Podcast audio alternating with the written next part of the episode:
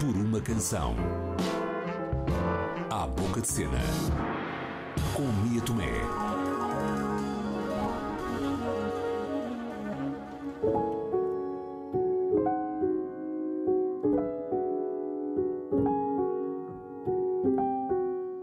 Alma é o espetáculo que conta com texto e encenação de Tiago Correia.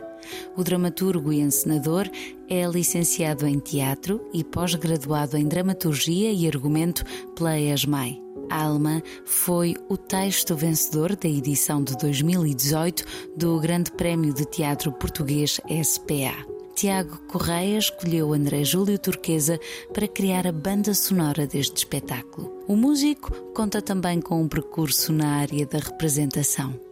Eu e o Tiago temos uma relação de longa data. Conhecemos-nos na ESMAI, na Escola Superior de Música e Artes de Espetáculo no Porto. Uh, estudámos os dois teatro e somos os dois uh, da mesma geração, temos a mesma idade. Portanto, eu tenho um percurso musical, mas tenho também um percurso teatral. Estudei teatro na ESMAI, estudei interpretação e tenho também, paralelamente à música, trabalhado como ator. Eu e o Tiago conhecemos-nos há muito tempo e e temos colaborado desde esse tempo, portanto, inclusive fazendo música juntos, espetáculos juntos, como o Pelágua, o, o Alma, neste caso, o Estrada de Terra, entre outros projetos.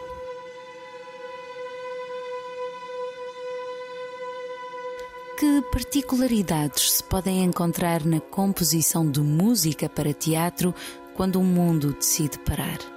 Os ensaios para este espetáculo começaram em fevereiro, fevereiro de 2020. Era suposto que estreássemos poucos meses depois, não aconteceu porque tivemos uma pandemia logo a seguir. Mas eh, tivemos algum tempo para trabalhar em conjunto e esse trabalho que fizemos foi o suficiente para deixar algo uh, uh, a matutar nas cabeças de cada um enquanto estivemos fechados em casa durante todos aqueles meses e de certa forma o meu contacto com o Tiago foi se mantendo e, e o processo criativo foi avançando mesmo assim. Portanto, o processo foi bastante particular nesse aspecto porque foi interrompido a meio, mas depois, com toda a incerteza que a pandemia provocou, eh, o avançar era um avançar com muitos solavancos. Mas de certa forma, isso acho que acabou por ser muito positivo para mim, porque me deu bastante mais tempo para explorar todas as ideias que eu tinha a explorar e partilhar com o Tiago e ir tendo feedbacks. Portanto, foi um, um misto, um misto de sensações. Esta é uma relação criativa já com alguns anos de parceria entre os dois criadores. Que efeito terão as palavras do autor naqueles que têm de criar sobre elas?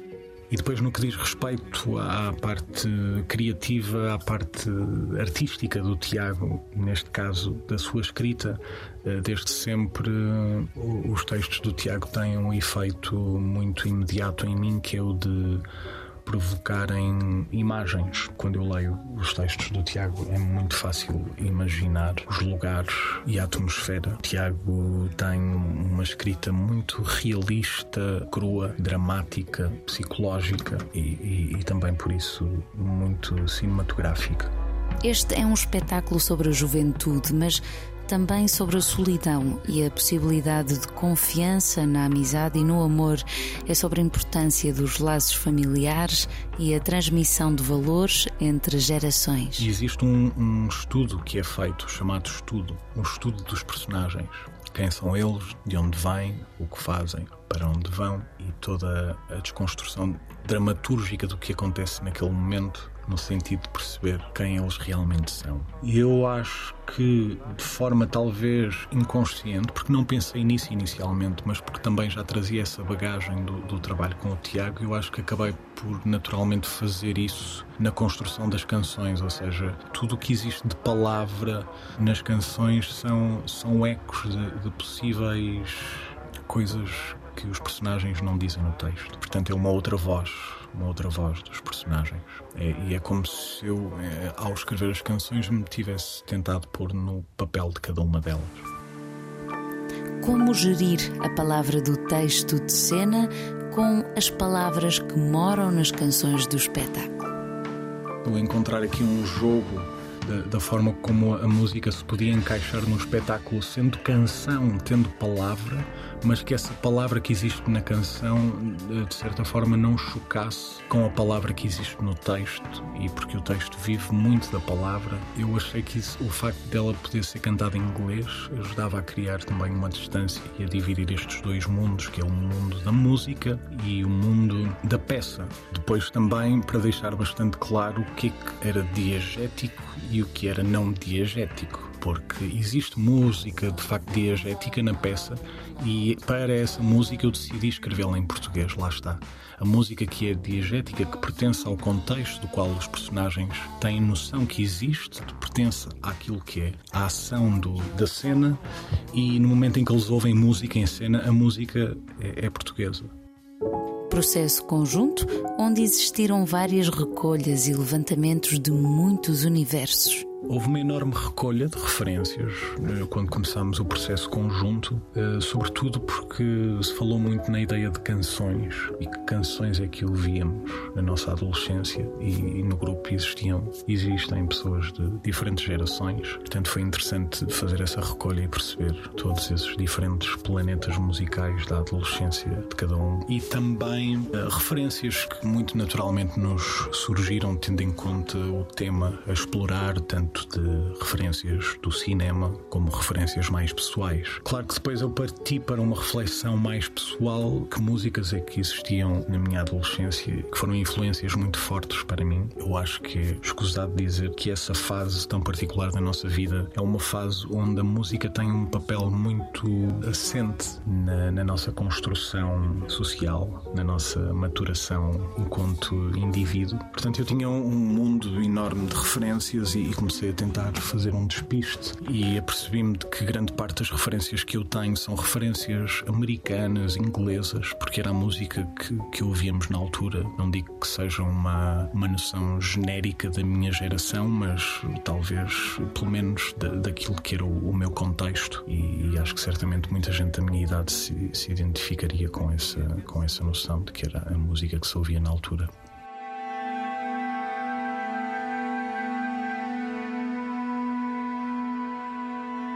No palco, observamos várias relações.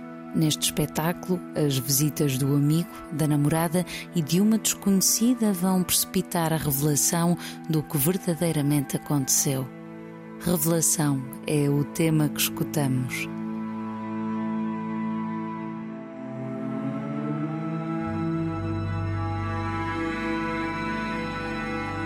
O tema revelação pretende ter a carga dessa palavra, uma carga revelatória e atenção devido a esse momento, porque estamos a falar do, do acontecimento principal da peça. E então eu, eu queria que fosse algo de certa forma diferente de tudo o resto. Dentro do, daquilo que é o universo metadiegético da música da peça uma constante atmosfera que vai e vem e que vai revelando um mundo escondido. Eh, esse mundo escondido é revelado neste momento no momento do acontecimento principal. Então há musicalmente há ecos que têm o objetivo de nos transportar para este momento específico que é o da revelação. Musicalmente ele tem uma, uma carga bastante orquestral e é, é, um, é um universo que eu aprecio bastante explorar.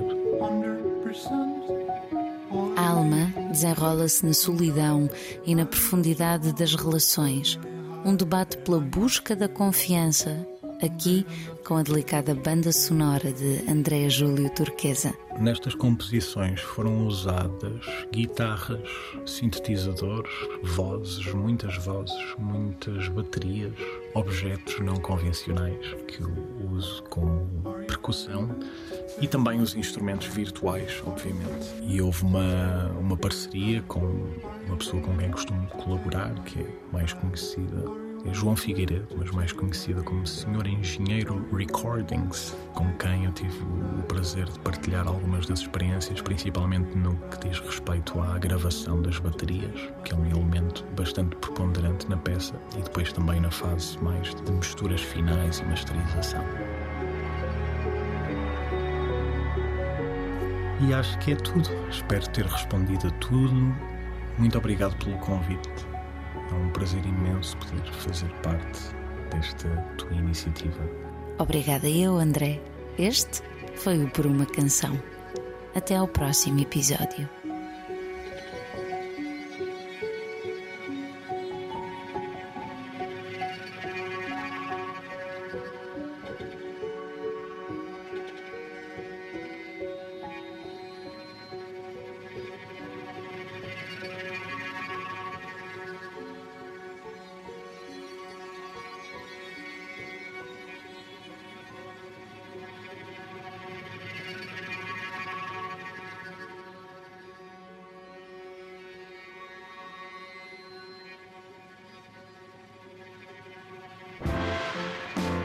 Canção.